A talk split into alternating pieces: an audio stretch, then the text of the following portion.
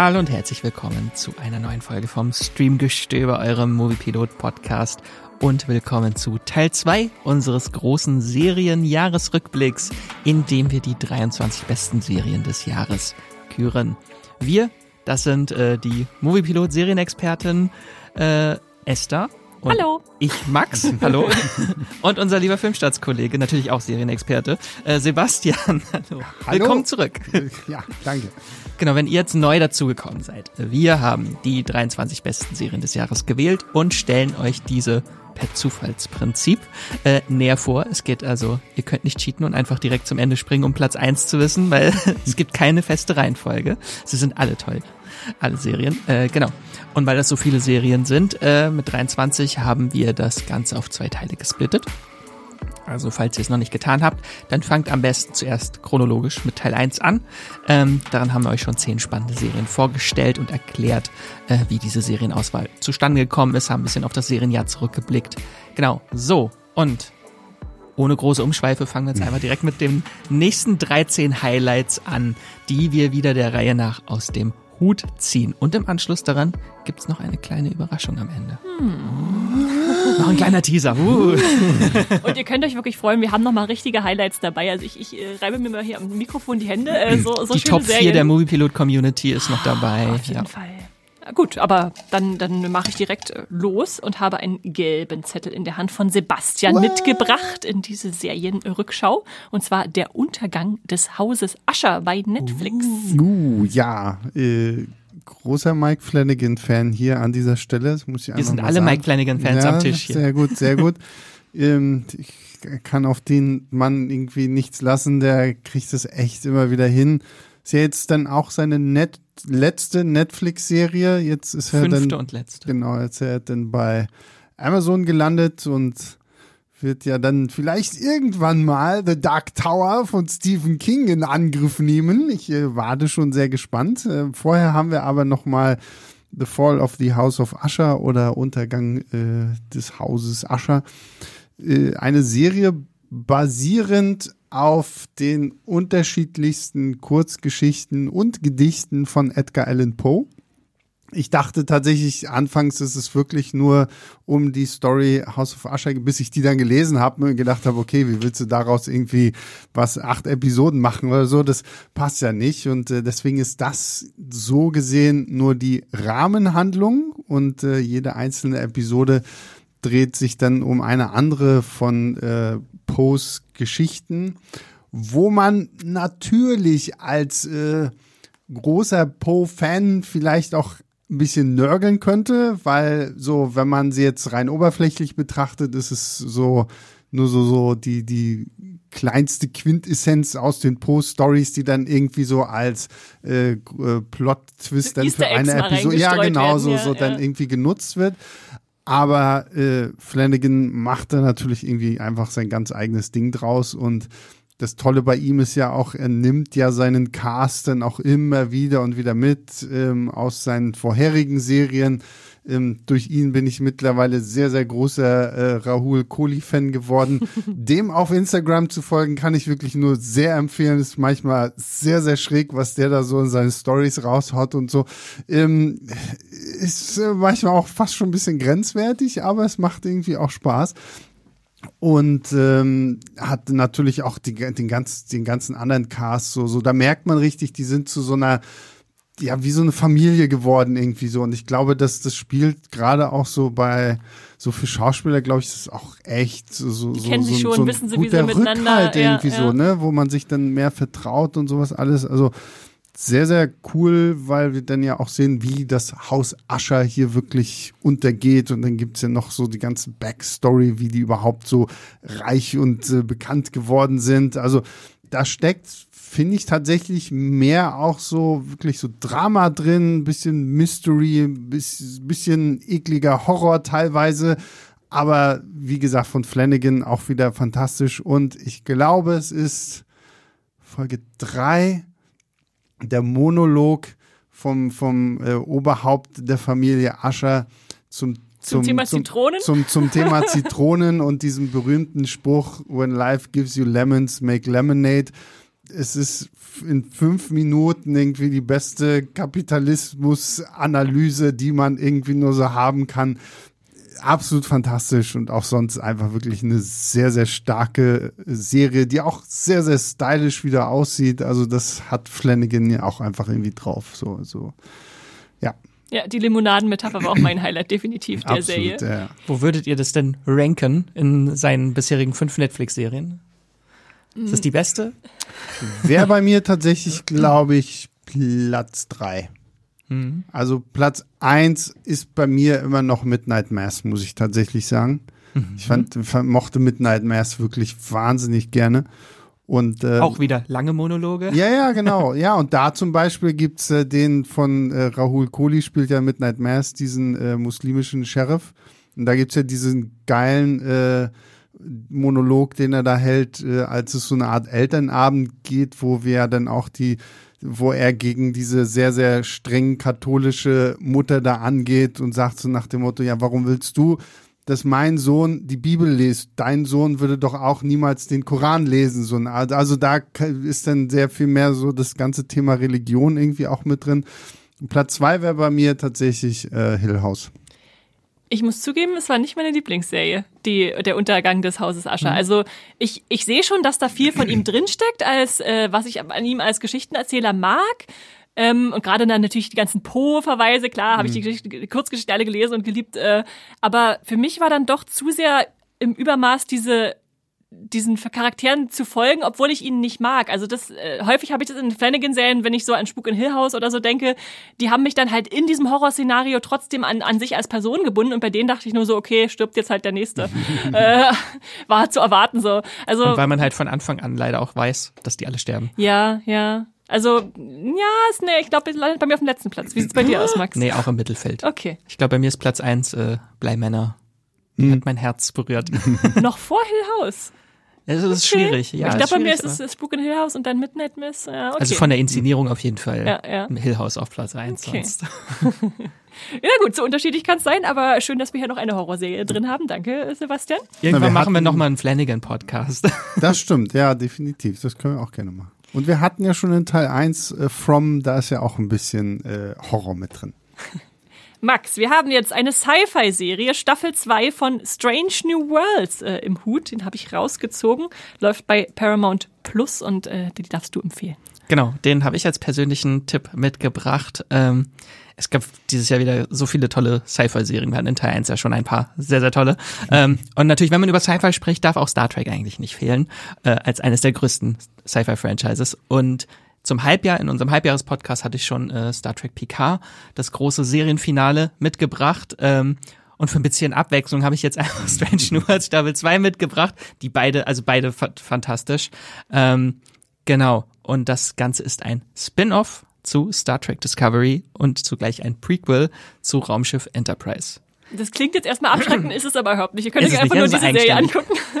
Genau, bei Mo- bei Movie Pilot hat die Serie eine 7,4 von der Bewertung und vom Konzept her, ähm, worum geht's in der Serie? Unter dem Kommando von Captain Christopher Pike äh, reist das Raumschiff USS Enterprise äh, im 23. Jahrhundert für eine Fünfjahresmission durch die Galaxie, um im Auftrag der Sternflotte fremde Welten zu erforschen und äh, neue Kulturen kennenzulernen.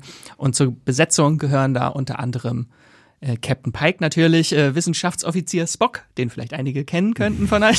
Vielleicht schon mal gehört. Erste Offizierin Una Chin Riley, Sicherheitschefin Laan Nunyan Singh, Krankenschwester Christine Chappell, Dr. Mbenga, Steuerin Erika Ortegas, Kadettin Nyota Uhura, die man auch vielleicht schon mal kennt, schon mal gehört hat, den Namen, und viele weitere.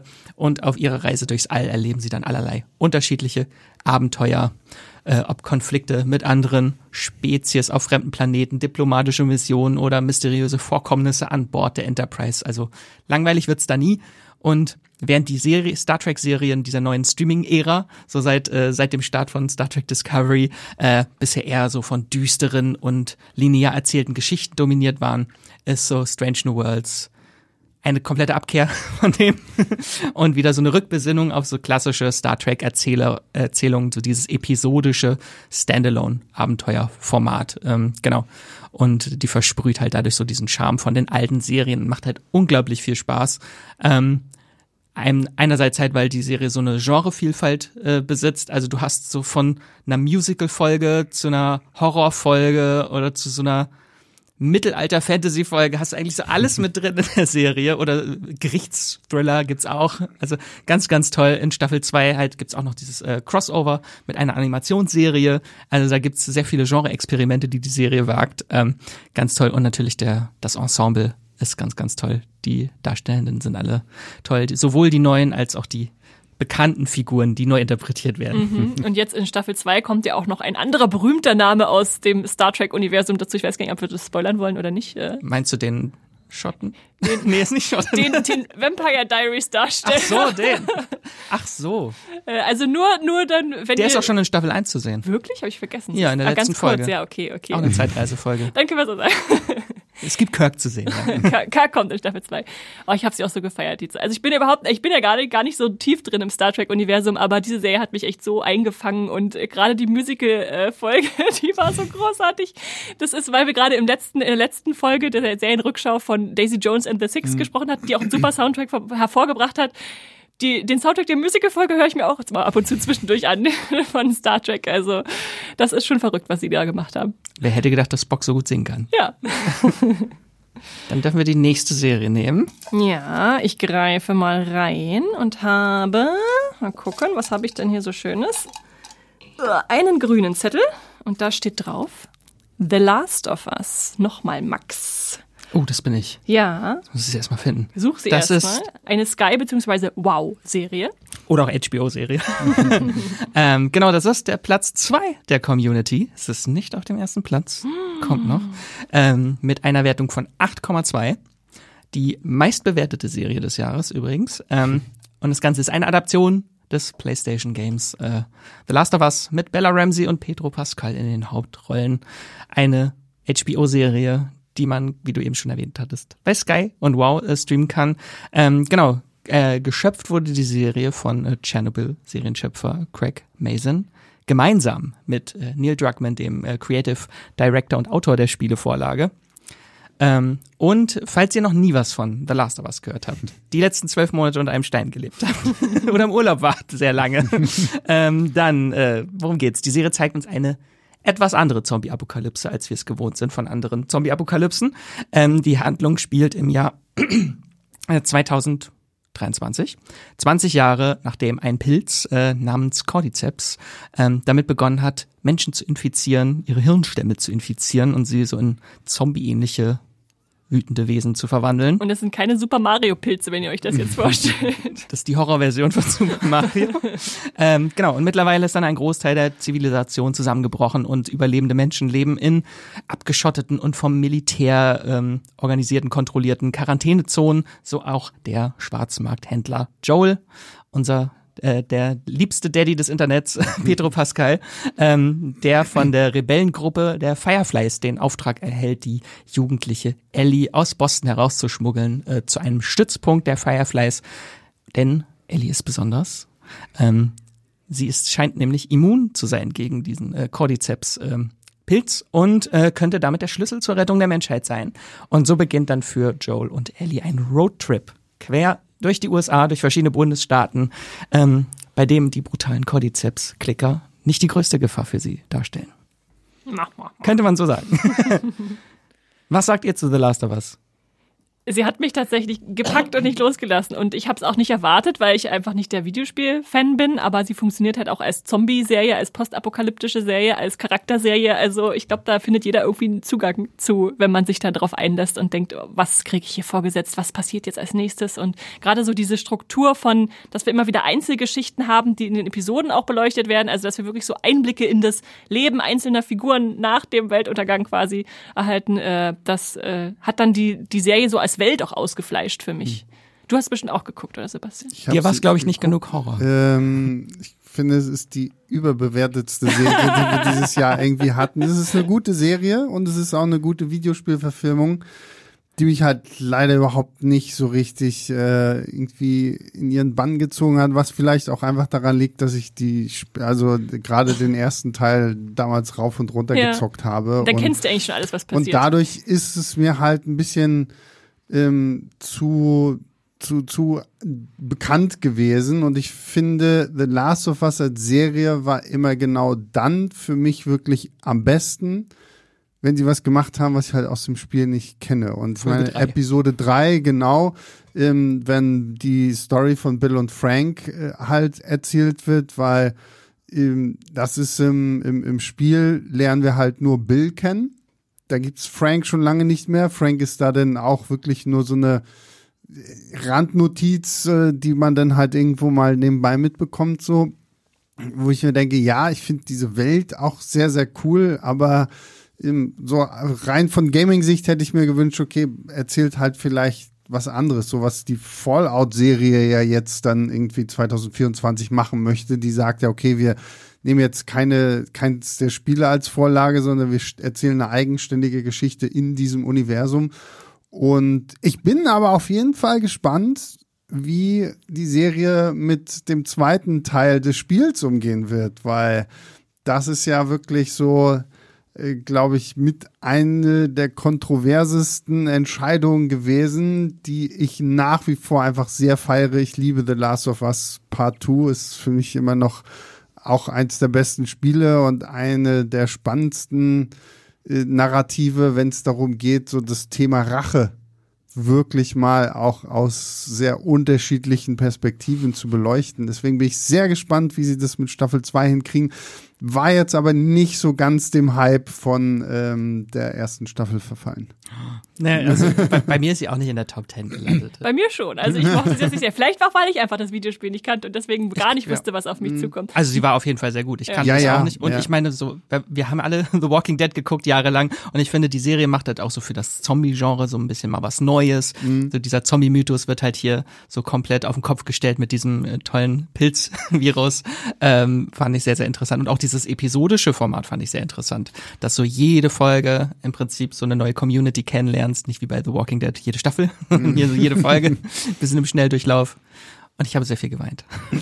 Ich kriege auch immer nur diese Andeutung mit von irgendwelchen Leuten, die das Spiel kennen und sagen, oh ja, in Staffel 2 und dann Wir wird wissen es nicht, wovon sie dramatisch reden, und ne? Rache und irgendjemand wurde besetzt und die hat jetzt schon Angst, dass sie Todesdrohung kriegt und was? Ja, das, das, das wird aber auch wirklich so. Also das ist ja ähm, wirklich ein sehr, sehr spannendes Thema, wo ich mir halt auch wirklich äh, die Frage stelle, ähm, wie wird es gerade für die Schauspielerin, die dann eben diese eine Figur spielen wird, aber ich glaube, das ist halt bei dem Seriending, äh, glaube ich, wird es noch ein bisschen anders als bei dem, was du halt im Spiel hattest, dadurch, dass du ja im Spiel wirklich selber die Figuren immer irgendwo dann auch äh, geführt hast und hier, es ist, also Teil 2 ist das schon echt sehr, sehr. Wir werden es erfahren 2025. Genau. Oh.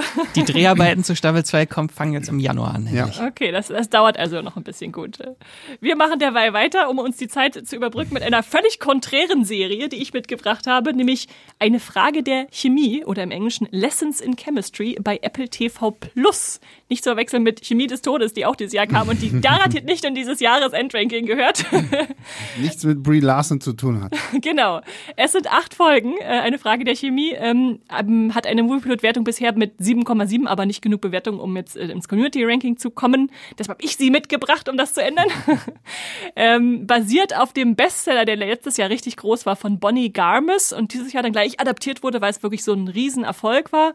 Ähm, ich habe auch lange nicht so eine gelungene Umsetzung eines Romans gesehen. Da kommt dann wieder mein Literaturherz durch. Äh, hast du schon davon gehört von dem Buch, Sebastian, wenn du selbst auch viel liest? Tatsächlich liegt das Buch bei mir zu Hause auf dem Tisch, aber ich bin noch nicht dazu gekommen, äh, weil, ja. Ja, ja. Der, Ich habe es nur verschenkt. der, der Stapel ungelesener Bücher ist äh, endlos und wächst immer weiter. Der gute alte SUP. Ja, ja. genau.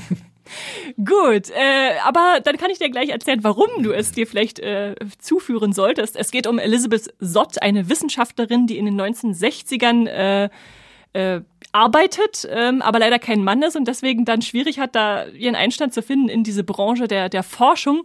Nur ein gewisser Calvin Evans sieht vielleicht das Potenzial in ihr, da wirklich auch Großes zu bewegen mit ihren äh, wissenschaftlichen Erkenntnissen. Ähm, aber ja, äh, sie kann an ihrer Forschungsblase natürlich dann überlegt, sie kann sich da jetzt auf so einen Mann einlassen, der irgendwie ja quasi über ihr steht und dann äh, die, alle, all die Wertschätzung hinterhergeworfen bekommt, die sie nicht für ihre Arbeit hat. Äh, also es ist dann so ein bisschen ganz nett, da ihre Liebesgeschichte zu verfolgen, die da auch so gegen Widerstände teilweise äh, kämpfen muss. Und gleichzeitig äh, sehen wir dann auch Elizabeth Sott etwas später, die dann die unerwartete Gelegenheit erhält, als Chemikerin sich anderweitig zu profilieren, nämlich mit einer Kochsendung im Fernsehen. Da wird sie dann während, während ihres guten Aussehens eigentlich angestellt, um bei Supper at Six äh, zu, wie, ja, eigentlich Hausfrauen zu bespaßen am Nachmittag, damit die so Kochsendungen da, ja, im Fernsehen noch runter äh, gucken können. Aber sie beginnt dann da so ihr Wissen der Wissenschaft einfließen zu lassen und bildet dann da diese Frauen weiter und äh, die haben dann auf einmal auch Ambitionen und wollen dann was erreichen und das ist äh, ja ein ganz netter Mechanismus, der da in Gang gesetzt wird. Da eckt sie natürlich auch immer mit an, wenn sie dann sagt, nee, ich will hier nicht irgendein so Produkt bewerben, was ich gar nicht in meine, Ko meine Kochen reinnehmen würde, weil es einfach schlecht ist. Aber das macht natürlich auch den Reiz aus, so ein bisschen Konfliktpotenzial. Ähm, die Serie ist fantastisch besetzt mit äh, Captain Marvel höchstpersönlich. Äh, Sebastian hat es gerade schon gesagt, Brie Larson spielt die Hauptfigur und ich glaube, äh, ich habe noch nie so eine zielgenaue genaue Besetzung gesehen wie hier bei dieser Serie mit dieser Frau. Und aber auch neue Stars, die da einfach toll mit reinpassen, wie Louis Pullman, der jetzt in den letzten Jahren ein bisschen größer geworden ist als Calvin oder die hilfreiche Nachbarin Harriet äh, von Aja Naomi King gespielt, ganz wundervoll. Und nicht zu verachten natürlich auch der Hund 630 äh, mit diesem wunderbaren Namen. Und äh, erschaffen wurde die Serie von Lee Eisenberg, der interessanterweise dieses äh, Jahr auch Jury Duty erschaffen hat. Ich glaube, es gibt keine Serien, die weiter voneinander entfernt sein könnten, außer vielleicht von ein bisschen so viel Good Faktor. Und äh, ja, mit diesem Doppelschlag äh, einfach so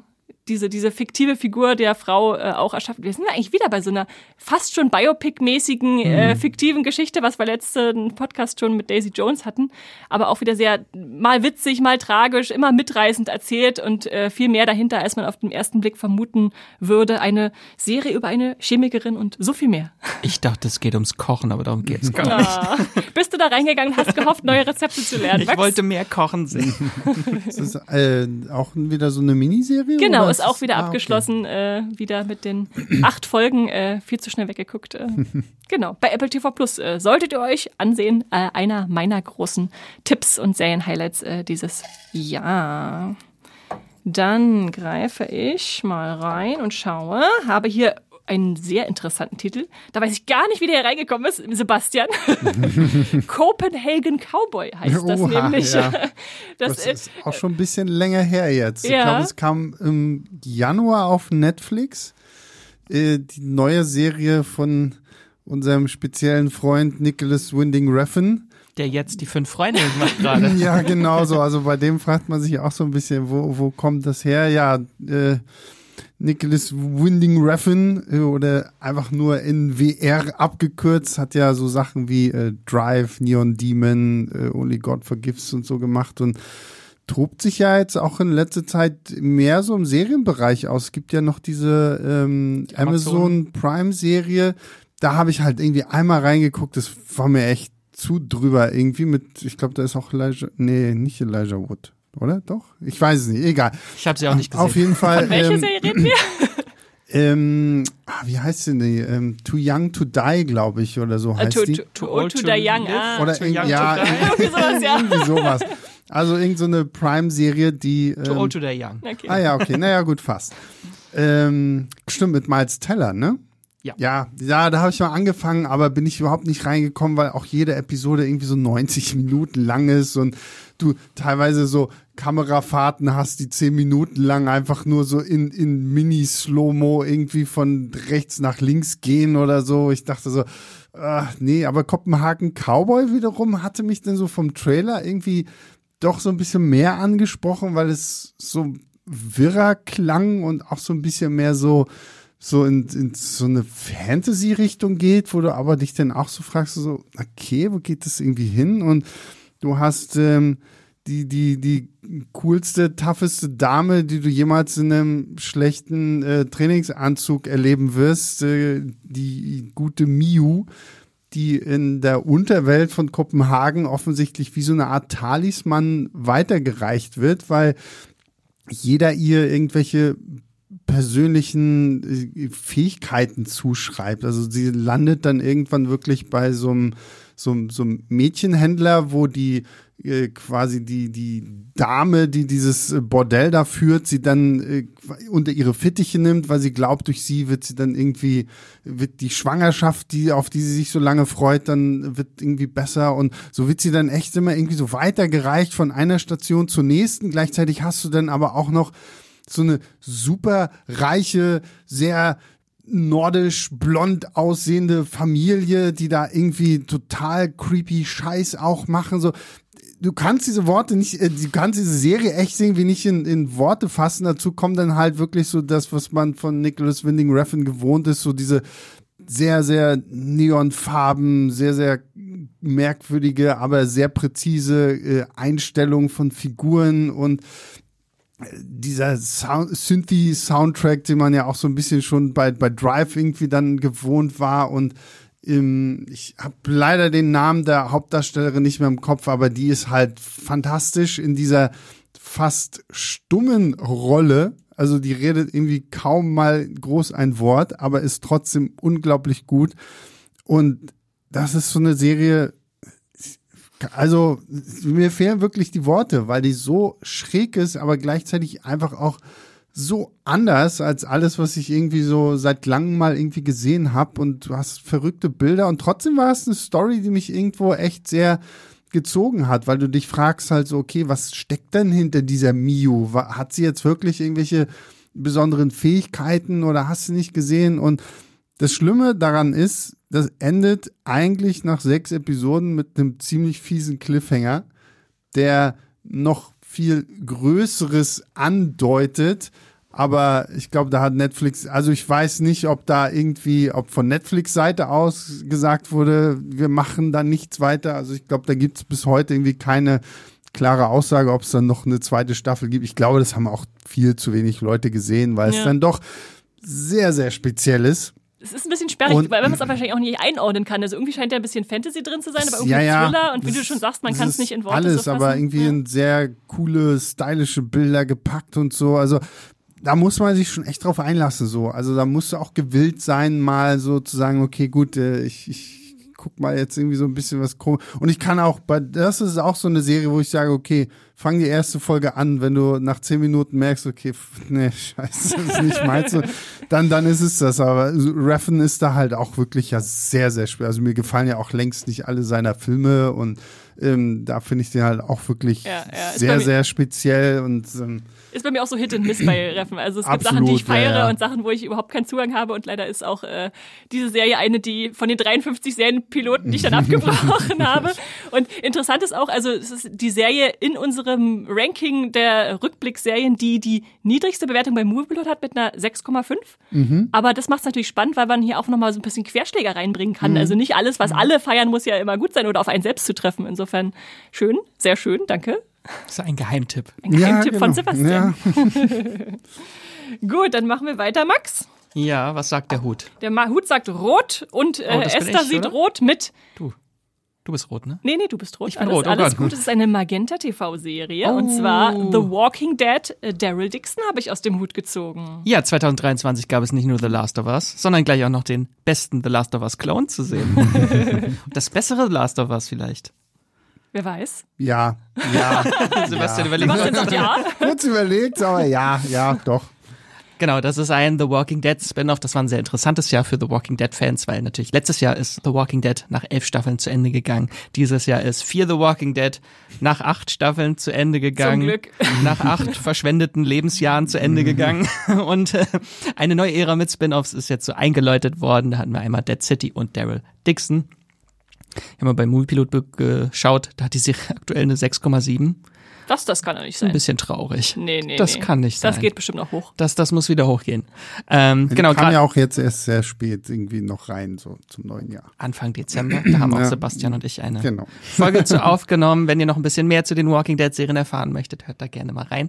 Ähm, das hält mich aber nicht davon ab, nochmal über Daryl Dixon kurz äh, die Serie euch ans Herz zu legen. Ähm, für mich das beste Spin-off bisher aus dem The Walking Dead Spin äh, Universum. Abseits von The Walking Dead natürlich. Ja. Nicht den heiligen Gral anfassen. genau, worum geht es? Es geht um Daryl Dixon, ein Hauptcharakter aus The Walking Dead. Falls ihr die Serie nicht gesehen habt, äh, müsst ihr das auch nicht zwingend, äh, um Daryl Dixon zu gucken. Das wäre lustig, wie du jetzt diesen Menschen beschreibst, ohne dass man die Hauptserie kennt. Also da ist so ein Mann, der hat so eine Lederjacke an und läuft auf seinem Motorrad, fährt er durch die Gegend und hat eine Armbrust dabei. so ein Eigenbrötler. Ja. So, ja. äh, genau, das Ganze spielt natürlich in einer Zombie-Apokalypse, äh, Postapokalypse. 13 Jahre circa müssten es schon sein, so nach Ausbruch der Apokalypse. Äh, genau, und hier zu Beginn erwacht Daryl an der Küste Südfrankreichs in Marseille ähm, und muss dann einen Weg finden, wieder zurück zu seiner Gemeinschaft in den USA irgendwie zu gelangen. Genau, und seine Reise führt ihm dann zu einem Kloster, wo er eine Nonne kennenlernt, äh, namens Isabelle, gespielt von Clémence Poesie aus Harry Potter und der Feuerkelch. Fleur de la Cour. genau. ähm, die ähm, sagt ihm, ja, ich helfe dir, ich, äh, aber dafür muss er eine Mission bestreiten. Ähm, genau, er soll helfen, den jungen Laurent an einen sicheren Ort namens das Nest quer durch Frankreich zu eskortieren, denn dieser junge Laurent ist der Messias für eine Religionsgemeinschaft und muss beschützt werden unter allen Umständen.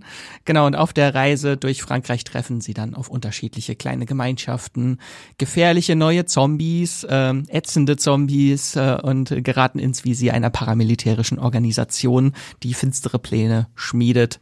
Genau, soweit so spoilerfrei. Und ich finde, die Postapokalypse hat im The Walking Dead Universum noch nie so schön ausgesehen wie in Daryl Dixon. Wir haben Frankreich als mit diesen tollen Landschaften und Ortschaften ist einmal ein fantastisches Setting.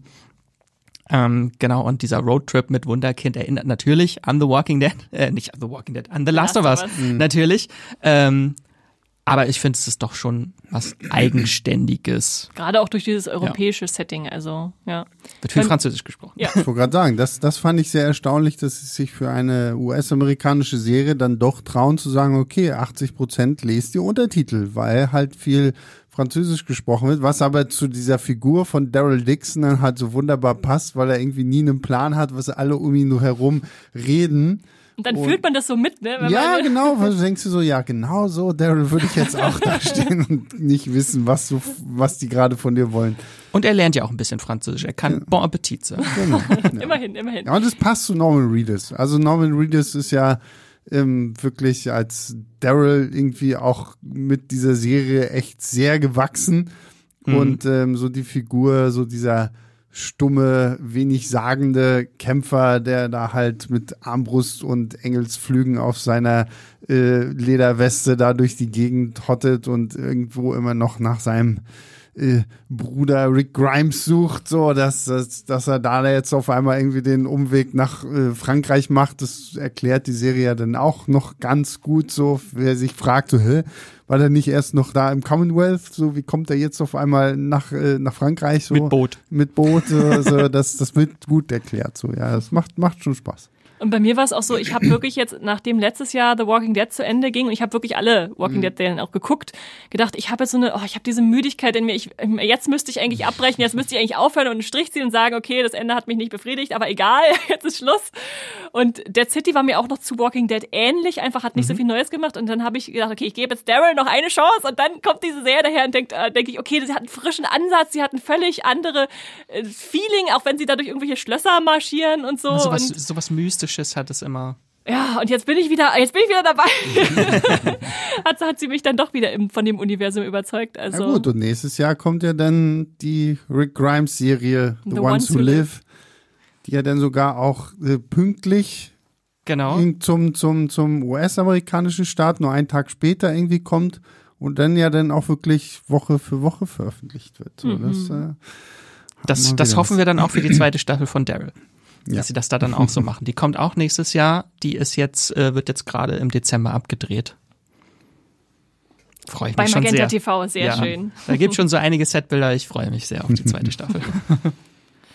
Gut, dann greife ich wieder rein. Sebastian, dein Name steht hier drauf auf dem Community-Platz Nummer drei namens One Piece. oha. Wir sind immer noch nicht bei Platz 1 Wir sind angekommen. immer noch nicht bei Platz 1 Was angekommen. kann das noch Platz toppen? drei.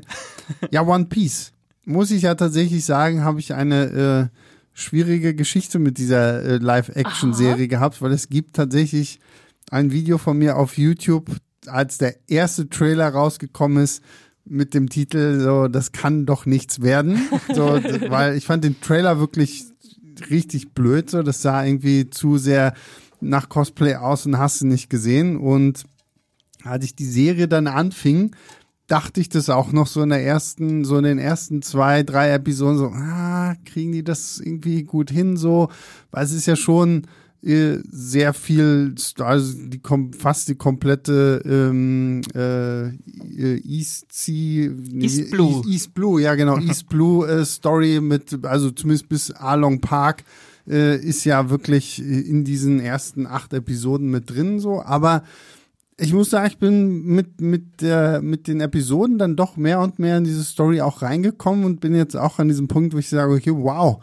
Netflix hat es doch mal geschafft, eine Anime-Verfilmung in Live-Action wirklich gut umzusetzen. Und ähm, ja gut, ich glaube, zur Story von One Piece muss man nicht viel sagen. Wir haben äh, den Piratenjungen Ruffy, der halt äh, König der Piraten werden möchte und das One Piece suchen geht, aber bevor er halt diesen großen Schatz finden muss, braucht er erstmal eine Crew.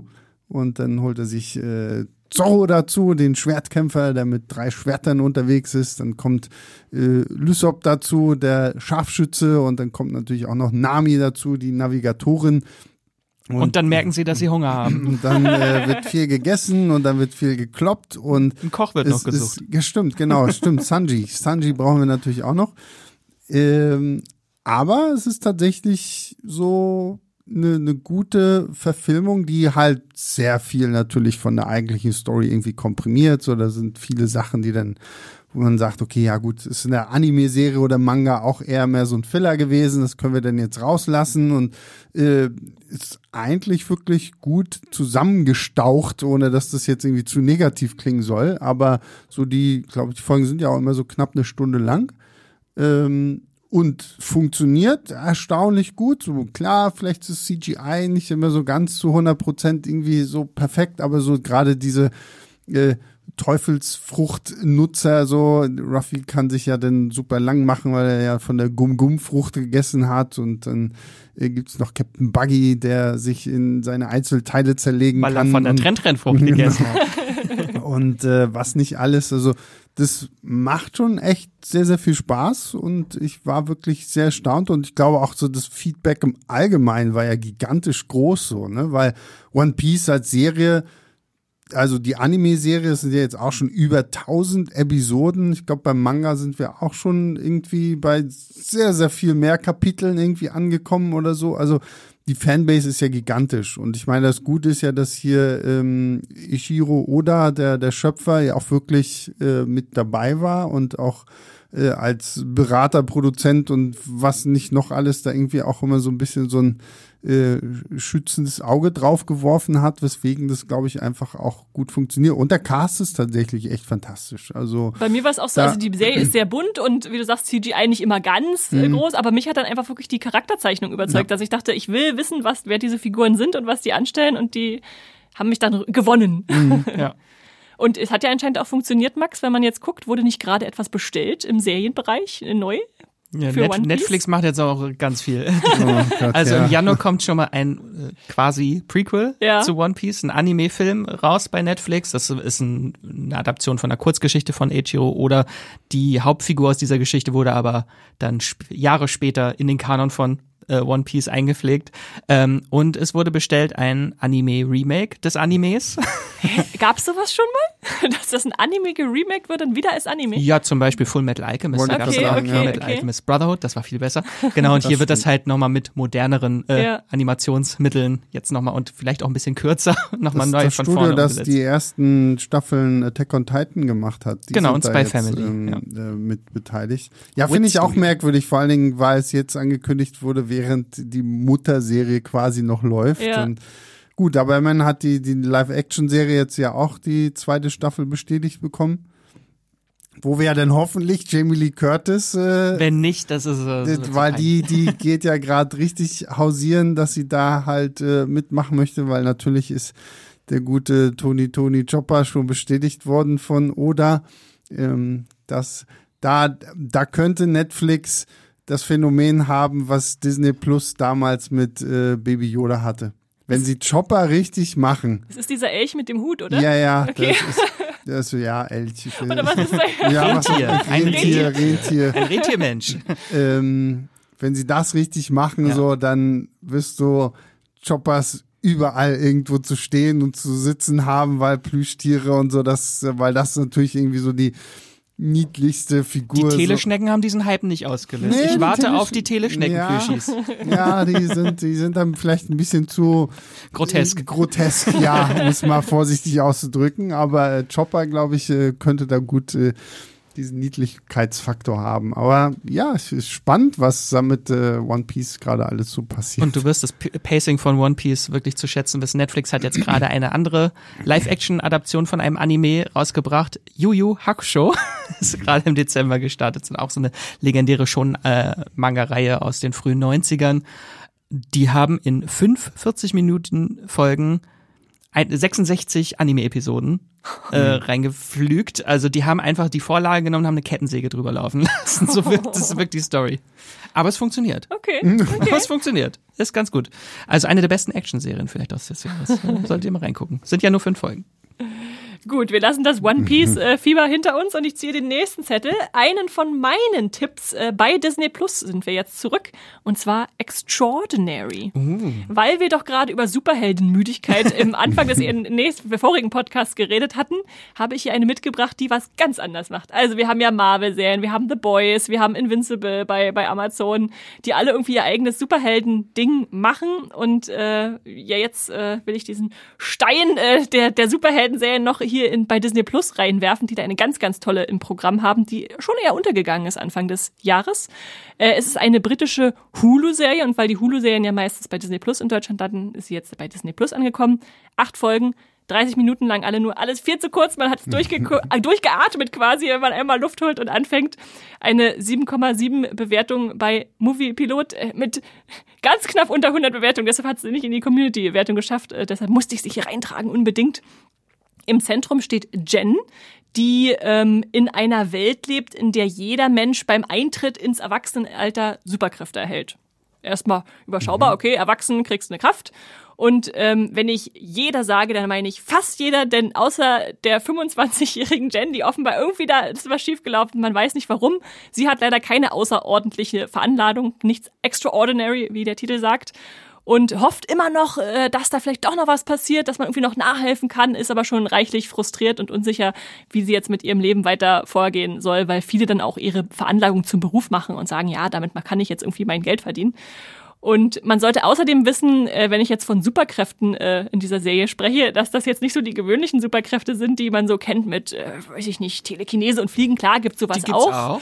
Aber interessanter ist natürlich, dass es viele Sachen drin sind, die schon sehr absonderlich sind als Kräfte. Also Nicht alltagstauglich. nicht, nicht wirklich alltagstauglich. Äh, also klar, übermäßige Kraft und sowas da. Aber es gibt dann jemanden, der Fische herbeirufen kann. Es gibt jemanden, der alles in PDF-Druck umwandeln kann.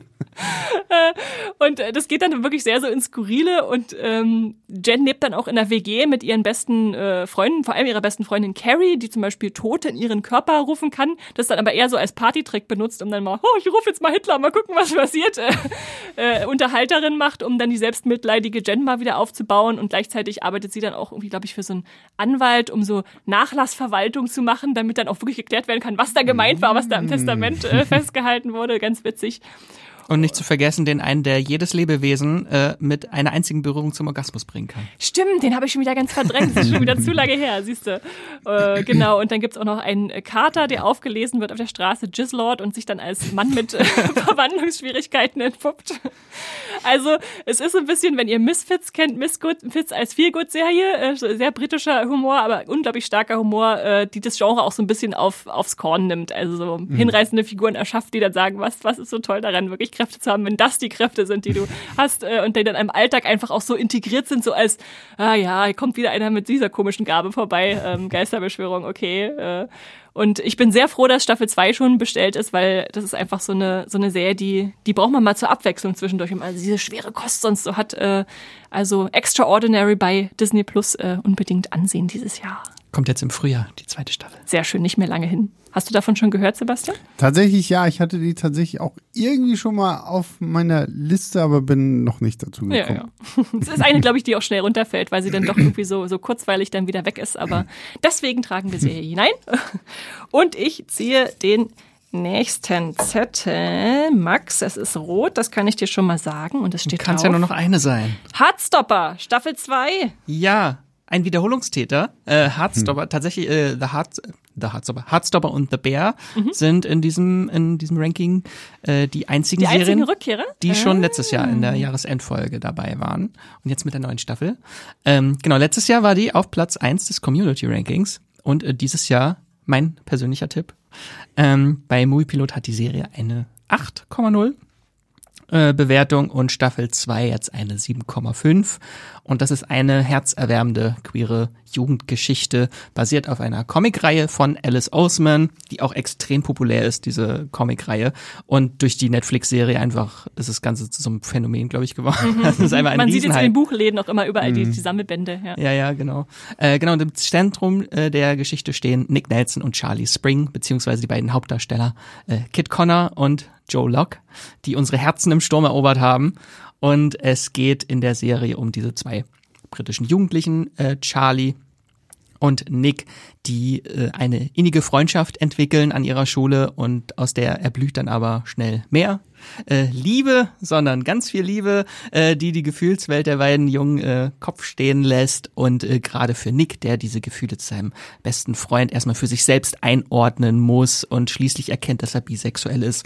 Und äh, dabei muss er dann äh, nicht nur seine neue Beziehung inmitten von Schulstress navigieren, sondern auch äh, den Mut für sein Coming-out finden. Und natürlich geht's dann auch um den Freundeskreis von den beiden, der aus ganz vielen tollen, äh, liebenswerten Figuren besteht.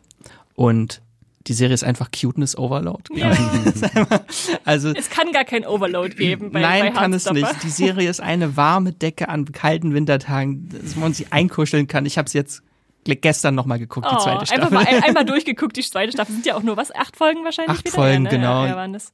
Und einfach ganz toll, herzlich, einfühlsam ist die Serie. Hast Authentisch, was dieses Teenager-Verliebtsein angeht, dieses Herzklopfen oder halt auch ähm, bei queeren Jugendlichen einfach so dieser Druck irgendwie, dieses Coming Out, was äh, Coming Out, was natürlich ein längerer Prozess ist und nicht nur so ein einmaliges äh, Ding. Ähm, oder so bei ver verliebten Jugendlichen, wenn man sich das erste Mal ich liebe dich sagen will und die einfach diese drei Worte nicht über über die Lippen bringen können und das ist einfach ganz fantastisch diese Serie, was sie so alles erzählt und sie spricht aber halt auch ernste Themen an. Es ist jetzt nicht nur Fluff die Ja, Serie, ja. sondern halt auch Homophobie, äh, Mobbing, in Staffel 2 auch Biphobie wird thematisiert. Ähm, sehr sehr interessant, was die Serie erzählt und äh, Heartstopper zeigt aber einfach, wie schön und kompliziert junge Liebe sein kann. Und nach Ähm, Paris geht's auch mal rüber. Genau, in Staffel 2 geht's nach Paris. Ich glaube, aktuell ist Paris überall präsent. Daryl Dixon ist in Paris, John Wick ist in Paris, Stimmt. Emily ist in Paris, Berlin ist in Paris. Stimmt, ja. Alle sind gerade in Paris, alle Serien und Filme. Ähm, genau, und ich finde tatsächlich Staffel 2 noch einen Tick besser als die erste. Hat mir noch ein bisschen mehr gefallen, weil sie noch so ein bisschen emotional komplexer ist und noch mal so ein bisschen tiefer reingeht in die, so der konsequente nächste Schritt. Was kommt nach dem ersten Coming aus? Was kommt, wenn man jetzt sagt, okay, wir beiden sind jetzt äh, Freund und Freund, wir sind jetzt in einer Beziehung. Was kommt danach? Und äh, da sind, ist schon sehr interessant. Ganz schöne Serie, kann ich mich nur anschließen. Staffel 3 ist schon abgedreht, die kommt nächstes Jahr. Freue ich mich auch sehr. Und deswegen, weil ich auch Heartstopper-Fan bin, freue ich mich auch sehr auf äh, Agatha Darkhold Diaries nächstes Jahr, weil da Joe Locke die männliche Hauptrolle spielt in der Serie. Vielleicht Billy, Wanda Maximoffs Sohn, der irgendwie wieder zurückgekehrt ist. Aber Schauen wir mal. schauen wir mal. Gut, äh, ich mache weiter. Ich habe einen grünen Community-Zettel gezogen. Es ist Platz 6 bei Paramount Plus. 1923 steht da drauf. Und äh, den stelle ich euch natürlich gerne vor, weil ich die Serie auch sehr mochte. Äh, bei Paramount Plus schon mal von gehört. Äh, wenn du jetzt sagst, du hast gerade Paramount Plus für dich entdeckt, Sebastian? Ja, aber da bin ich tatsächlich An- an Yellowstone raus. bist du noch ja, nicht nee, rangekommen, an das Universum? Ist, ähm, nee, mir ehrlich gesagt bin ich auch ein bisschen eingeschüchtert von, weil Von das halt so ein, so ein großes Universum jetzt irgendwie geworden ist. So, Ja, ich ja. Musst du tatsächlich gar nicht, weil die Serien ja Auch sehr meistens einzeln funktionieren auch, ja, ja. Gut, aber ich erzähle ja, euch aber ich bin, trotzdem- ich bin immer so ein, so ein vollständiger. So, ich habe dann diesen, diesen Druck zu sagen, ja, nee, ich kann jetzt nicht nur ah, 1923 gucken, äh, verstehe ich doch vielleicht Du musst erstmal auch 1883 Ja, Ja, das ist, das ist tatsächlich äh, sinnvoll tatsächlich. Eben Nicht notwendig, aber, aber äh, sinnvoll. Gut, also 1923 hat eine Community-Wertung mit von 7,8 bei Movie Pilot und landet damit auf dem sechsten Platz. Acht Folgen sind's, die uns da Paramount Plus erstmal geschenkt hat. Es kommt auch noch eine zweite Staffel.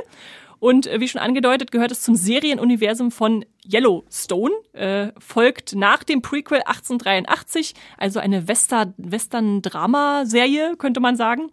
Und äh, ist aber, wie gesagt, ja auch unabhängig schaubar. Äh, klar, Vorwissen kann man immer diskutieren, ist ja immer so eine Sache. Aber durch den großen Zeitabstand, äh, wie gesagt, auch sehr eigenständig funktionierend. Ähm, der Titel verrät es bereits. Wir sind Anfang des 20. Jahrhunderts, 1923 angekommen, ähm, wo dann natürlich auch schon so ein bisschen Wirtschaftskrise ist in den USA. Viehdiebe gehen um, eine Dürre droht. Also so typische Probleme von Großgrundbesitzern in dieser Zeit. Äh, und da sehen wir jetzt die Familie Dutton, die ja das Yellowstone-Universum in unterschiedlichsten Generationen prägt. Und äh, die stellt sich jetzt ihren Herausforderungen da auf dem Land Landsitz in Montana. Und die Serie geht da folgendermaßen ran, dass sie drei Handlungsstränge hat, die sie uns so ein bisschen verfolgen lässt, damit man nicht immer nur an einem Ort ist, sondern ein bisschen was zu sehen kriegt, damit ein bisschen Abwechslung reinkommt. Da haben wir einerseits natürlich das Rancherleben der Familie auf der Farm. Äh, dann haben wir in einem zweiten Handlungsstrang äh, eine Nonnenschulinstitution, die mit sehr harter Hand geführt wird und die Umerziehung von amerikanischen UreinwohnerInnen äh, vorantreiben will. Eine sehr düstere Storyline in diesem, äh, in dieser äh, ersten Staffel.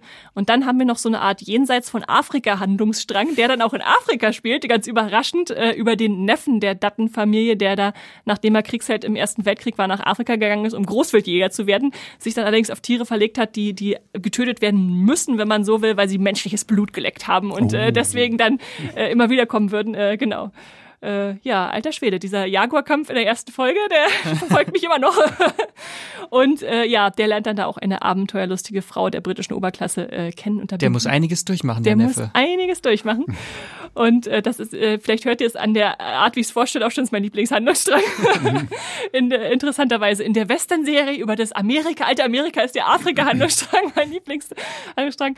Und vor allem sollte man natürlich hervorheben, dass diese Serie auch wirklich star besetzt ist ohne Ende. Also Harrison Ford spielt da die Hauptrolle neben Helen Mirren als Familienoberhauptspaar der Duttons, äh, Jacob und Kara. Ähm, erstmals wieder vor der Kamera gemeinsam seit äh, 1986, wo sie wohl in Mosquito Coast schon zusammen waren. Und ähm, für mich aber auch gibt die vielen neuen SchauspielerInnen, die ich vorher nicht kannte, eine Entdeckung wie Julia, äh, Julia Schlepfer oder Brandon Scanlon, ähm, die jetzt da die zwei Afrika-Reisenden äh, spielen. Äh, ansonsten kann man auch noch kennen Timothy Dalton für die James Bonds-Fans unter uns äh, oder Jerome Flynn aus äh, Game of Thrones, der Bronn. Äh, oder Jennifer Ehl aus Stolz und Vorurteil. also wirklich die, die Crème de la Crème, äh, die man da so im Schauspielbusiness finden kann und da können wir auch sehr froh sein, dass die zweite Staffel schon bestellt ist, weil die Serie durchaus einen großen Bogen spannen will in ihrer Erzählung. Das heißt, wenn man am Ende der ersten ankommt, denkt man so, und ja, und jetzt? Was passiert jetzt? ähm, da müssen wir allerdings alle noch ein bisschen warten, weil der Streik das alles verzögert hat mit den Dreharbeiten und so. Also es geht weiter, aber man weiß noch nicht genau wann. Ja. Wir wissen alle nicht, wann die laufenden Serien weitergehen, aber Paramount hat schon neue, zig neue Spin-offs Genau, bestellt. genau, genau. Ist ja auch irgendwas in den 40ern als nächstes noch? Da war auch noch was bestellt, genau. Also es wird langsam diese, diese Familiengeschichte so mit einzelnen Serien gefüllt, die sich alle auf die Jahre verteilen. Jedes, jedes Jahrzehnt ist einmal dran. Genau, und deshalb äh, guckt euch das gerne bei Paramount Plus an, äh, ob ihr nun Yellowstone-Fans seid oder nicht. Äh, äh, Western und Stars auf jeden Fall hier en masse vorhanden. Ich hatte mich auch erst gesträubt dagegen und dann mit Yellowstone irgendwann angefangen. Und Ich bin jetzt einfach Yes. nur interessiert, was dann dieser Jaguar-Kampf in der ersten Episode gewesen ja. ist. So, das, äh, Da kannst du mal in die erste rein, Folge oder? Reingucken. Am, Ende der ersten Folge, genau. äh, Jaguar-Kampf zu sehen. Äh, sowas ähnliches habe ich nur gesehen zuletzt in, äh, ist auch schon wieder eine Weile her. Habt ihr Beast, nee, hieß das Beast gesehen mit Idris Elba, der da so einen Löwen äh, Nee. äh, Ah, der spielt? Film, ne? Nee, Genau, nee, der hat auch so einen, so einen Faustkampf gegen den Löwen am Ende dieses Films, wo ich dachte, der Film war so mäh und dann kommt da dieser Kampf und ich dachte, okay, Menschen, die gegen Raubtiere kämpfen, sind offenbar mein Ding. Da musst du ja unbedingt noch RRR gucken. Hier ja, das habe ich natürlich geguckt. Gut, äh, wir machen weiter. wir haben noch ich, drei Serien, ne? wir haben noch eins, zwei, Ja, ja. Oh, jetzt wird's spannend. Okay. spannend. Sebastian, ich habe eine gelbe Serie namens Loki Staffel 2 aus dem Hut Hat gezogen. mich ja sehr erstaunt, dass die gar nicht mal irgendwie groß in der Community-Wertung mit dabei ist, aber es sind auch, irgendwie nur 7,3. Äh, Es liegt auch darin, dass es bei uns schwer ist, mit die Staffelbewertungen jetzt einzeln rauszulesen. Hm. ja, Manchmal ja. haben da nicht genug Leute, deshalb haben immer nur die neuen Hm. Serien der Community mit drin. Ähm, ja, und wir haben ja schon so ein bisschen auch das Thema Superheldenmüdigkeit, Marvel-Müdigkeit hier immer mal wieder so ein bisschen äh, durchblicken lassen. Und das natürlich, wir hatten, glaube ich, in Teil 1 dieses Podcasts ja auch so ein bisschen über Secret Invasion hergezogen. Und ähm, da ist es natürlich immer so ein bisschen schwierig, so was, was kommt da noch bei Marvel und dann äh, Loki Staffel 1 war ja wirklich, äh, war ja auch ein großer Hit. Und jetzt hatten wir dann halt, nachdem in Ant-Man 3 ja auch King the Conqueror vorgestellt wurde und da es ja diese Post-Credit-Scene mit einem gewissen Victor Timely gegeben hat, äh, wird das jetzt hier halt in Loki Staffel 2 aufgegriffen, wo Loki in dieser nach seinen großen Abenteuern im, im, in, in Staffel 1 jetzt dann halt bei einer neuen Version der TVA landet und äh, sich mit äh, Timeslipping auseinandersetzen muss. Sprich, er switcht irgendwie zwischen den Zeiten hin und her und muss das unter Kontrolle bringen und äh, hat natürlich auch wieder Mobius an seiner Seite. Äh, Kiwi Kwan aus Everything Everywhere All at Once ist als OB Obi. äh, dann auch mit dabei und ähm, ja, jetzt natürlich bei Disney so ein bisschen schwierig, die ganze Thematik Jonathan Majors, der ist ja jetzt dann gerade, also während wir heute diesen Podcast aufnehmen, kam ja die äh, News raus, dass er tatsächlich verurteilt worden ist und äh, jetzt dann auch von Disney entlassen wurde. Äh, womit natürlich auch so ein bisschen im Raum steht, wie geht man jetzt mit dieser ganzen Kang-Thematik im, in, in dem Multiverse weiter um, weil Wird jetzt in so einem Nebensatz gesagt, ja, die TVA hat einfach alle. ja, wahrscheinlich. Und ich meine, gut, am Ende des Tages kann man halt hier wirklich auch einfach neu casten, weil ich meine, wir haben ja in Loki auch gelernt, okay, Sylvie ist eine Version, äh, eine Variante von, von, von Loki gewesen. Also Sieht zumindest nur bedingt ähnlich. ja, genau. Und deswegen äh, ist, glaube ich, so dieses Neukasting vielleicht auch eine Version, ähm, die man da durchaus irgendwie anwenden kann. Wie gesagt, wir wissen noch nicht. Haben sich da so ein bisschen selbst ein Bein gestellt, weil sie mal auch in Interviews gesagt haben, er ist ein Nexuswesen und in jeder Realität ist er der gleiche. Ja, ja, gut. Ähm, ja, gut, das kann, das habt die Hälfte wieder vergessen, so, das kann man dann noch irgendwie. Und ähm, wie gesagt, also wenn ihr diese Folge hier hört, kann es vielleicht auch schon neue News geben. Deswegen verzeiht es uns, wenn wir da jetzt nicht den aktuellen Stand kennen. Aber ich, Loki Staffel 2, ähm, fand ich echt sehr, sehr toll. Hat mir wirklich wahnsinnig viel Spaß gemacht. Gerade auch, weil man so ein bisschen mehr dann auch auf die äh, unterschiedlichen Charaktere in der TVA nochmal eingegangen ist. Es gibt ja dann diese ganze Episode rund um, äh, wie heißt er, X5? Der dann ein neues Leben in den 70ern oder wann als Schauspieler, Schauspieler, findet ja. und äh, daran ganz viel Spaß hat. Wir sehen so ein bisschen, wo, wo kommt, äh, wo kommt Casey eigentlich her, wo kommt äh, Hunter B15 eigentlich her, so was waren die in ihren Zeitlinien und gerade natürlich auch so das Herzstück äh, Mobius Loki, wenn die da einfach nur mit ihrem äh, Lime Pie da in der Cafeteria sitzen und sich unterhalten, sind es schon echt äh, coole Episoden gewesen. Und gleichzeitig auch so dieses ganze Multiverse-Thema natürlich, was hier nochmal wieder groß aufgebaut wird und wie natürlich auch irgendwie so die Vorgeschichte von einer Miss Minutes ist und äh, He Who Remains und hat er das alles vorher gewusst und wie hängt das alles irgendwie zusammen. Und natürlich das Finale ist Ah. äh, da, also das ist ja nun wirklich ähm, Hat also, jemand was verstanden? das ist ja nur wirklich irgendwie die große Bombe, so wo man sich auch denkt, okay, wow, Respekt. Äh, Es war auch für mich so, äh, die Staffel 2 ist zwar die letzte, aber es gibt dieses Schlussbild und dann denkt man, okay, damit kann ich irgendwie jetzt aus dieser Serie scheiden und äh, mit so einem Gefühl, dass ich denke, da hat Loki noch mal was Großes auf die Beine gestellt. Naja, und vor allem, das ist, glaube ich, halt auch nicht das letzte Mal, dass wir Loki gesehen Ja, haben, weil jetzt ist er ja wirklich Serie, enorm, ja. enorm wichtig dann geworden. so, aber ich, ich fand es tatsächlich schön, gerade an so einem Zeitpunkt, wo man halt auch bei, bei den Marvel-Serien so dann auch so ein bisschen gedacht hat, hm, ah, kriegt ihr das alles noch irgendwie so hin, so dass ich da irgendwie immer noch so diese Begeisterung spüren kann, wie das, was ich vorher so hatte. Und Loki Staffel 2 hat's für mich zumindest nochmal echt gut abgeholt. Auf jeden Fall. Wir haben auch einen äh, Podcast zu den ersten zwei Folgen, wenn ihr da nochmal reinhören wollt, mit Matthias und mir. Da haben wir auch äh, uns ausgelassen, wie toll das ist, jetzt äh, in all der Marvel, dem Marvel-Zweifel dann nochmal so eine tolle Serie zu haben. Insofern äh, scrollt da einfach nochmal ein bisschen zurück. Und ich greife in den Hut und hole einen ganz tollen Zettel raus. Der ist blau, deswegen finde ich den so toll. Es ist Succession Staffel 4 die finale Staffel dieser großen Serie, die wir auch schon seit Jahren euch ans Herz legen. Und jetzt ist das Finale gekommen. Ich habe ihn hier reingeworfen. Es ist wirklich meine, tatsächlich meine Lieblingsserie dieses Jahr. Auf Platz eins bei mir. Die war so stark, äh, dass ihr sie jetzt unbedingt, wenn ihr sie immer noch nicht auf dem Schirm habt, nochmal äh, ans Herz gelegt bekommen müsst. Zehn Folgen hat Staffel 4. Das Serienfinale ist auch, glaube ich, der Favorit der Redaktion, wenn ich mir das so angucke, wenn ich so mit meinen KollegInnen spreche in letzter Zeit. Ähm, hat eine, die Serie hat eine 7,8 äh, insgesamt beim Mobilot. Was die, da los? Die Staffel 4 hat aber eine 8,1, äh, läuft bei Wow beziehungsweise Sky. Hatten wir euch auch kurz schon im Halbjahres-Podcast vorgestellt. Ähm, wenn ihr gar nicht wisst, was äh, Succession ist, stellt euch irgendwie Game of Thrones in der Realität von New York vor. äh, und der umkämpfte Thron ist diesmal das Medien Medienimperium Imperium der äh, konservativen Familie Roy. Da äh, gibt es den Vater Logan, äh, der jetzt allerdings auch schon recht in die Jahre gekommen ist. Und da stellt sich natürlich dann vor allem den Kindern die Frage, wer übernimmt nach ihm jetzt da die Führung?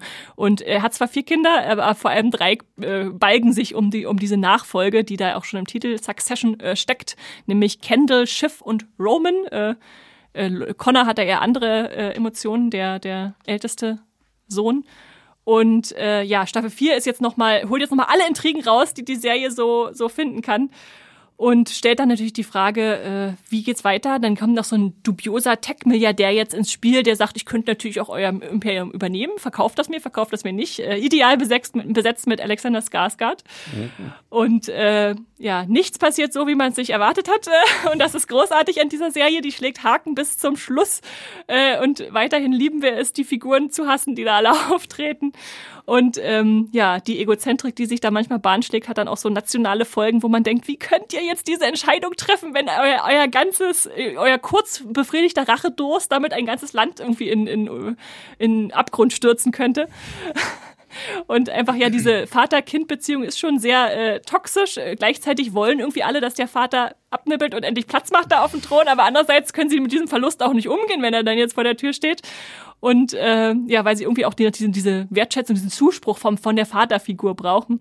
Und ich glaube, ja, diese Serie hat alle Emmy-Nominierungen verdient, die sie hoffentlich erhalten wird. Äh, vor allem Roman Roy, Kieran Culkin hat da auch so in der vorletzten Folge so eine Ansprache, so alter Schwede, so eine Schauspiel-Masterclass in einer, in einer Szene oder auch ein, ich nenne es mal, Telefonat in Folge 4. Äh, ich will nicht zu viel spoilern, äh, was da, da alles passiert. Also Staffel 4 ist für mich noch runder, noch äh, drastischer in ihrem Abschluss. Äh, und ähm, wenn man immer denkt, jetzt hat man jetzt das Episoden-Highlight erreicht, jetzt hat die Serie so ihren, ihren Höhepunkt erreicht, dann setzt sie noch eins drauf mit der nächsten Folge. Also ja, wie gesagt, mein persönlicher Platz eins dieses Jahr. Hätte nicht gedacht, dass ich das mal sage, nachdem ich eigentlich zwei Anläufe bräuchte, brauchte für Staffel mhm. 1, um da einzusteigen und in die Serie reinzukommen. Ich hatte auch einen sehr, sehr schwierigen äh, Start mit der Serie, ja. aber so irgendwie so Richtung Ende von Staffel 2 hat sie mich dann erst so richtig. Mhm. Staffel 2 war bei mir auch so, dass ich dachte, jetzt bin ich drin. Krass. Krasse Serie. Und jetzt einfach ein Meisterwerk, Staffel 4. Ja, ja. Sebastian, reingeguckt oder nicht? gar nicht. Nee, nee. Ich kriege halt immer nur so den, den Hype drumherum mit, aber ähm, habe leider auch kein Wow mehr. Mhm. Ich hatte es auch nur zum Testen für The Last of Us und Ähm, nee, deswegen. Äh, nächstes Mal, wenn du das Abo abschließt, kannst du ja mal rein. Ja, wenn House of the Dragon nächstes Jahr ja, kommt. Ja, stimmt, ja, genau. Für House of the Dragon brauche ich ja dann eh wieder was und dann ähm, kann ich mir dann vielleicht auch mal nebenbei noch Succession angucken. Passt ja, wie gesagt, auch gut zusammen dann mit dem ja, Game of Thrones Vergleich hier. Gut, und damit sind wir beim letzten Zettel im Hut angekommen. Und äh, wie es der Zufall will, ist es der Community-Platz Nummer eins, äh, uh. den uns Sebastian vorstellt und der mich auch dieses Jahr jetzt so kurz vor Schluss nochmal völlig überrascht hat und auch in meiner Top Ten gelandet ist. Es ist, handelt sich um Blue Eye Samurai. Das ist tatsächlich auch mein persönlicher Platz Nummer eins. Also da war ich auch äh, echt sehr begeistert, brauchte aber auch ein bisschen, bis ich mich da überhaupt irgendwie zu hingezogen gefühlt hatte. Ich dachte, oh, okay, irgendeine so Animationsserie von Netflix, hm, kann es gut sein oder so. Aber schlägt für mich so ein bisschen in die gleiche äh, Kerbe wie äh, Arcane. Arcane ja. So, wo, wo auch so, so sehr liebevoll und detailliert äh, einfach die Animationen äh, durchgeführt wurden äh, und ich auch lange irgendwie erst so, so durch, durch das Schubsen der Community irgendwie dann so dazu gekommen bin, mir das anzuschauen. Und äh, ja, Blue Eye Samurai, tatsächlich kein Anime, was ich sehr, sehr häufig höre, weil es ist ein französisches Studio, glaube ich, die das gemacht haben. Aber auch und, eine amerikanische Koproduktion. Und es ist auch ne? eine amerikanische Co-Produktion, weil Michael Green äh, gemeinsam, glaube ich, mit seiner japanischstämmigen Frau ja hier als äh, Serienschöpfer mitverantwortlich sind für diese Story rund um die junge Misu, die in, im feudalen Japan als ja Mischling aufwächst, weil ihre Mutter ist eine Japanerin und äh, ihr Vater ist ein Weißer. Und Japan ist gerade in dieser Phase halt dabei, sich komplett jetzt wieder zu schließen gegenüber äh, allen äh, Ausländern. Also man will halt wirklich wieder Japan für Japan haben und ähm, da passt so jemand wie Miso einfach nicht rein, eben weil sie halt der Blue Eye Samurai ist, weil sie halt äh, dieses äh, nicht ganz so japanische Aussehen durch ihre blauen Augen dann irgendwie so hat und ähm, die, sie wächst halt unter sehr viel Unterdrückung auf. Ihre Mutter stirbt irgendwann und sie nimmt es sich jetzt zur Aufgabe, ähm, die vier weißen Teufel zu finden, von denen halt einer ihr Vater sein könnte, weil das ist halt auch, ähm, steht nicht so ganz fest, weil ihre Mutter da ähm, vergewaltigt wurde und sie ist halt das Resultat und ähm, sie will jetzt quasi ihre Mutter rächen und muss halt herausfinden, wer ist denn das jetzt? Wer ist da überhaupt? Und äh, fängt dann ihre Jagd an und das ist halt, was ich so toll fand, ist, dass halt wirklich so diese Story auch so, so dieses klassische Samurai-Ding einfach ist, so, ne, so, so dieses junge Mädchen, dem auch die ganze Zeit gesagt wird, keiner darf erkennen, dass du ein Mädchen bist, weswegen sie sich dann halt schon als Kind so die Haare abrasiert und später, wenn sie dann mehr und mehr Frau wird, auch das alles irgendwie abbinden muss, damit es halt nicht irgendwie auffällt, dass sie da Dass sie auch mal ein Halstuch trägt, weil da wäre der Adams. Ja, ja, genau. Und ähm, dass sie dann ja auch diesen diesen blinden Schmied kennenlernt, der ihr halt äh, so auch die, die Schwertkunst beibringt und so wird sie dann ja auch wirklich eine, eine sehr, sehr, eine sehr, sehr gute, sehr, sehr starke ähm, Schwertkämpferin. Gleichzeitig gibt's dann ja auch noch so, so die, die ganzen Nebenhandlungen, gibt's ja noch diese Prinzessin, die ja eigentlich irgendwie äh, verheiratet werden soll an, ich habe seinen Namen wieder vergessen, verdammt, Kaigen, glaube ich, irgendwie so. Irgend so ein Schwertkämpfer, der dann halt aber gegen Misu verliert und daraufhin Taigen sein. Taigen, Taigen, mit T, Taigen, ja, ja. stimmt. genau. Äh, und Taigen verliert dann quasi seine Ehre, deswegen wird seine eigentliche Verlobte dann dem Shogun weitergegeben. Also da hast du dann auch ihre Storyline und da ist dann halt auch wirklich viel so dieses Thema, okay, Frau in Japan, in diesem feudalen Japan, so diese, diese Gefahr auch, dass du dann halt einfach in so ein Freudenhaus verkauft wirst, wo du dann halt irgendwie, ja, gekauft werden kannst und sowas alles und ähm, gleichzeitig fantastische Animation. Also das sieht ja wirklich genial aus, finde ich so. Also auch dieses, diese ganzen Landschaftsaufnahmen und sowas alles.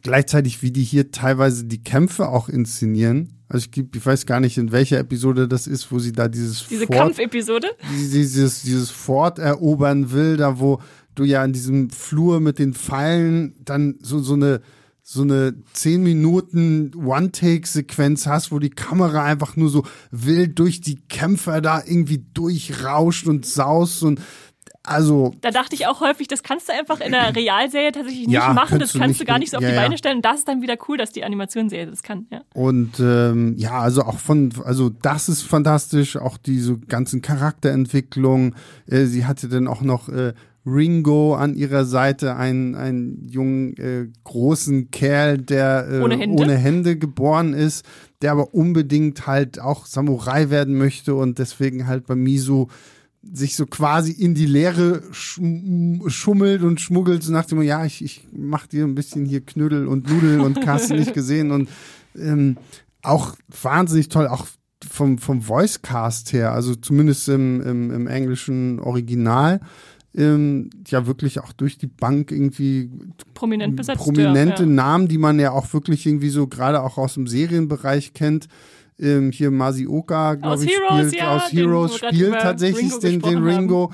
Ähm, also wirklich toll von Anfang bis Ende und ich bin auch sehr, sehr happy, dass jetzt tatsächlich äh, eine zweite Staffel ja schon angekündigt wurde, weil es endet tatsächlich ja auch auf einem äh, ordentlichen Cliffhanger, wo man wirklich sagt, ja, okay, das muss bitte, bitte weitergehen, weil es ist wirklich sehr, sehr toll auch einfach animiert und macht äh, sehr viel Spaß. Ich Was- hoffe, diese Staffel 2 Ankündigung war einfach nur jetzt so nach dem Start und sie ist schon länger in Arbeit, weil sonst dauert das wie so bei Arcane Ja, ja, auch ja, drei Jahre, ja. bis eine neue Staffel Aber kommt. ja, kann gut sein. Ich glaube, bei so, so einem Projekt, ob die das so gleich so back-to-back irgendwie machen, so, ist ja auch ein großes Risiko einfach, ne? Nicht wie bei der Prinz der Drachen, wo einfach bis Staffel 7 durchbestellt wurde. Ja. Was, was ich noch ergänzen würde, was mir auch sehr gut gefallen hat, ist, dass es einerseits dann in der Serie immer so unterschiedliche Episoden gibt. Also eine, wo wirklich nur einfach gekämpft wird und dann, dann folgt man diesem Blutbad durch das Haus. Eine, die fast schon so in so eine romantische Richtung geht Ja. und dann nochmal umschlägt und so. Äh, dass man wirklich so unterschiedliche Facetten auch der vielleicht auch Japan geprägten Erzählung hat. Und andererseits, dass man die Figuren nicht von vornherein einschätzen kann, wo sie Ja. mal hinkommen. Also den Teigen, von dem wir gerade gesprochen haben, diesen gedemütigten Kämpfer, äh, wo der am Ende landet, hätte ich auch niemals vermutet. Äh, und ich habe für mich innerlich so ein bisschen die erwachsene Version von Disneys Mulan getauft. Und es Also- gibt tatsächlich, ich glaube, ich, es gibt Folge 6 komplett auf äh, YouTube Mhm. in Schwarz-Weiß. Also da haben sie, weil das ist, glaube ich, genau auch diese ganze Kampfgeschichte, äh, Mhm. Wo sie gesagt haben, okay, ja, so ein bisschen äh, lassen wir Akira Kurosawa mal aufkommen, so Samurai-Action in Schwarz-Weiß, so kann man sich komplett äh, legal alles fein Von so Netflix reingestellt? Auf, von Netflix auf dem offiziellen äh, englischsprachigen Netflix äh, YouTube-Account. Ich habe gar nicht geguckt, ob die das im deutschsprachigen Raum auch haben. Da wird auch nicht viel, nicht viel gesprochen. Nee, eben, da wird auch nicht viel gesprochen, deswegen kann man das auch dann irgendwie so. Aber gibt's halt die komplette sechste Episode, meine ich. Die ist ja, glaube ich, auch die kürzeste mit nur so einer genau, halben Stunde. ja. Gibt's komplett so in Schwarz-Weiß dann so.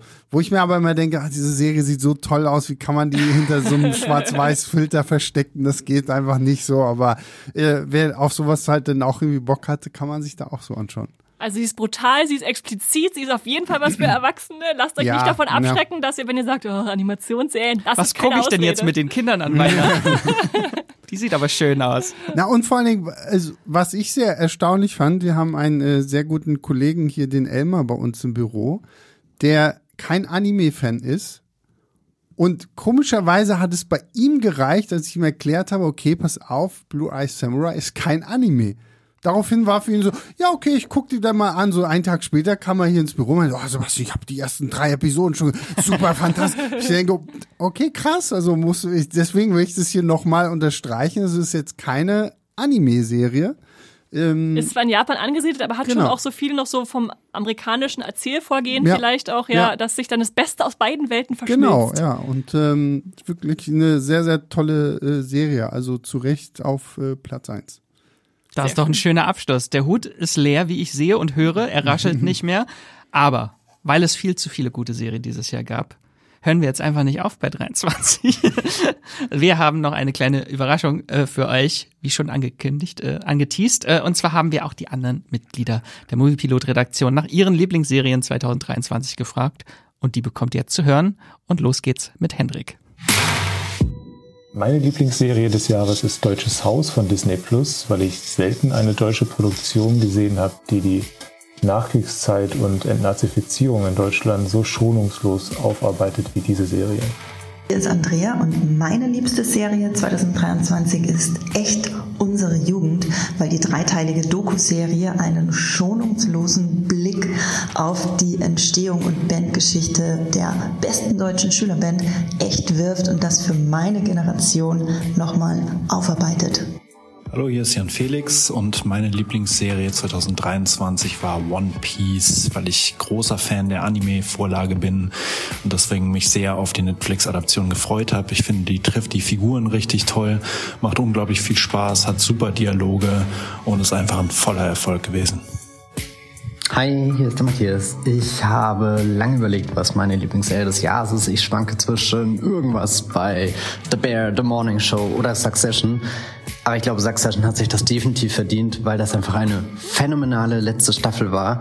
Ab der ersten Episode sind die Autorinnen da in die Vollen gegangen, haben abgeliefert, was ging. Und selbst als ich dachte nach der Hälfte, wie kann das denn noch besser werden, kam nochmal ein Paukenschlag, der mich komplett umgehauen hat. Das war wirklich grandios. Hey, mein Name ist Lisa und meine Lieblingsserie 2023 war Succession. Wie jedes Jahr, in dem eine neue Staffel Succession kommt. Ich habe gelacht, ich habe Kieran Culkin angebetet, ich hatte einen Nervenzusammenbruch, einen halben bei einer Folge, habe generell viel geweint und ganz, ganz doll mitgefiebert. Und am Schluss hat mir das Herz geblutet. Es ist also exakt alles passiert, was ich mir von einer Serie überhaupt nur wünschen kann. Und wenn ihr noch nicht Succession geguckt habt, dann tut das jetzt unbedingt. Hallo, hier ist der Patrick. Meine Lieblingsserie des Jahres ist die dreiteilige Doku Echt unsere Jugend, die ihr in der ARD-Mediathek streamen könnt. Die erzählt nicht nur die Geschichte von der Teenie-Band, die vor dem Tokyo Hotel Hype in Deutschland richtig durch die Decke gegangen ist, sondern ist auch eine echt mitreißende Zeitkapsel, die einen nochmal so in die späten 90er und frühen Nullerjahre führt. Es fühlt sich fast so an beim Schauen, als würde man sich nochmal in so einer Viva oder Barbo-Magazin Endlosschleife befinden. Ist richtig gut und vor allem mit Interviews am Ende, wie es den Bandmitgliedern heute geht, das ist dann nochmal total wholesome. Hallo, hier ist Jenny und meine Lieblingsserie 2023 war Braun, The Impossible Formula One Story bei Disney Plus, weil ich nie gedacht hätte, dass mich Autos zum Weinen bringen können. Und damit sind wir nun aber wirklich durch mit den 23 besten Serien plus ein paar weiteren, die ihr jetzt alle auf eure Merkliste packen könnt, äh, wenn ihr sie noch nicht gesehen habt. Und ich hoffe, für euch war auch die ein oder andere Serie dabei, die ihr noch nicht kanntet, ähm, die ihr jetzt entdecken könnt. Und alle besprochenen Serien und wo ihr sie streamen könnt, die findet ihr nochmal übersichtlich aufgelistet in den Show Notes. Aber wir sind noch nicht am Ende. es, es, will nicht enden. Ich will nicht enden. Das Jahr darf noch nicht enden. Ich will nicht, dass es endet. Ähm, bevor wir uns verabschieden, wage ich nämlich noch einen ganz kurzen Ausblick auf das Serienjahr 2024. Natürlich äh, wird es noch eine größere Vorschaufolge von uns geben auf die größten Serien-Highlights 2024. Aber ich bin ungeduldig. Und ich möchte jetzt schon von euch beiden wissen, auf welche Serie freut ihr euch nächstes Jahr am meisten? Eine Serie. Das fragst du uns so unvorbereitet, Max. Also, Soll ich den Anfang sondern einfach? Ja, mach mal, mach mal, dann kann ich noch ein bisschen nachdenken. Ich freue mich am meisten auf The Ones Who Live, die Rick Grimes Serie, die am 26. Februar bei Magenta TV startet. Einfach, äh, es hat jetzt viele, viele Jahre gedauert, wie wir Rick Grimes nicht mehr auf unserem Bildschirm mhm. hatten. Die, äh, der Epilog von The Walking Dead zählt nicht. Ähm, es war einfach, ich brauche neuen Rick Grimes Content und Michonne.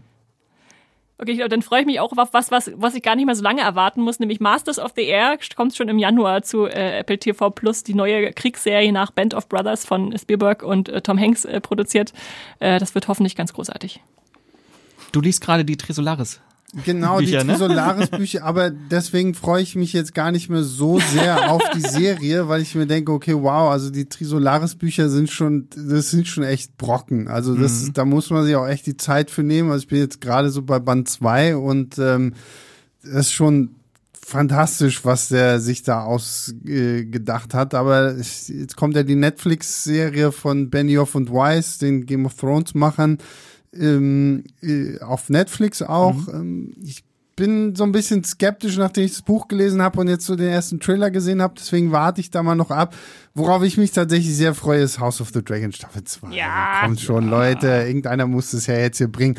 Nee, da habe ich richtig Bock drauf. Vor allem, weil wir ja, die, die waren ja nicht äh, vom Streiken irgendwie betroffen, weil halt ja alles irgendwie in, in England und Großbritannien und da hast du nicht gesehen, gedreht wurde da habe ich sehr viel Bock drauf. Weil House of the Dragon war Staffel 1. Ich habe auch gedacht, so, ich bin eigentlich fertig jetzt mit Game of Thrones. Ich habe alle acht Staffeln gesehen, das reicht mir jetzt. Und dann kam House of the Dragon daher und ich dachte so, oh, ja, volle Möhre. Und da, da habe ich richtig Bock drauf. Und jetzt Staffel 2, allein der erste Teaser, den wir jetzt schon hatten. Oh, als dieser Drache da über den Wald fliegt und ich ja. denke, ich habe das Buch gelesen, ich weiß, was als nächstes passiert. Also, so, ja, eben, und wenn man halt schon so ein bisschen auch so, so, so durch das Lesen irgendwie weiß, so was da noch kommt, so, puh. Hat ja, glaube ich, sogar jetzt nur acht Episoden statt zehn, also ist ja so ein bisschen oh. kürzer. Aber, dafür kommt sie jetzt schon so früh. Im März war das, ne? Ja, also gar und nicht ich mehr meine, so lange die sind ja Wartezeit. wohl auch schon irgendwie fleißig am Plan für Staffel 3 und 4. Also wir haben noch äh, sehr viel und äh, auf Drachen, da habe ich immer Bock. drauf. Kommt die echt zu früh? Ich dachte, die kommt im Sommer. Ja, die kommt auch im Sommer erst. Was? Ich habe die irgendwo im, im Frühling abgespeichert. Nee, okay. die haben, nee, tatsächlich, äh, also früh, also man weiß nicht genau, aber es ist halt Early Summer, was auch immer Early Okay, Summer sowas, bedeuten ja, kann ja. oder so. Ich weiß nur noch, dass ich dachte, okay, dann hat sie ja hoffentlich kein Problem, wieder mit Herr der Ringe zusammenzustoßen. Dann haben die sich nicht wieder im Krieg, die zwei Serien, sondern man kann sie nacheinander gucken. Mhm. Ja, ja. Insofern alles gut. Hätte ich eigentlich erwartet, weil die Emmy-Deadline ja eigentlich immer Ende Mai ist, dass sie es vorher noch ausstrahlen. Na, mal gucken. Schauen wir mal. So, das war's dann jetzt aber. Das war die letzte Folge Streamgestöber für dieses Jahr. Danke euch beiden. Danke Esther. Ja, sehr gerne. Danke Sebastian. Immer wieder gerne. Ähm, danke euch, dass ihr uns immer fleißig hört und uns liebe Nachrichten zukommen lasst. Natürlich sind wir dann auch 2024 wieder für euch am Start mit hunderten von Serientipps und Besprechungen, Monatsvorschauen. Nicht hunderte von Monatsvorschauen. wahrscheinlich werden es zwölf Man sein. darf ja noch Träume haben. es werden wahrscheinlich nur zwölf sein. Äh, und auch den einen oder anderen Filmtipp noch. Äh, genau, da sind wir dann wieder für euch mit am Start. Und äh, nächste Woche öffnen wir das neue Serienjahr dann mit der ersten Monatsvorschau des Jahres. Da Januar. kommen schon einige spannende Sachen direkt auf uns zu. Bis dahin, kommt gesund und munter ins neue Jahr und streamt was Schönes. Frohes Neues.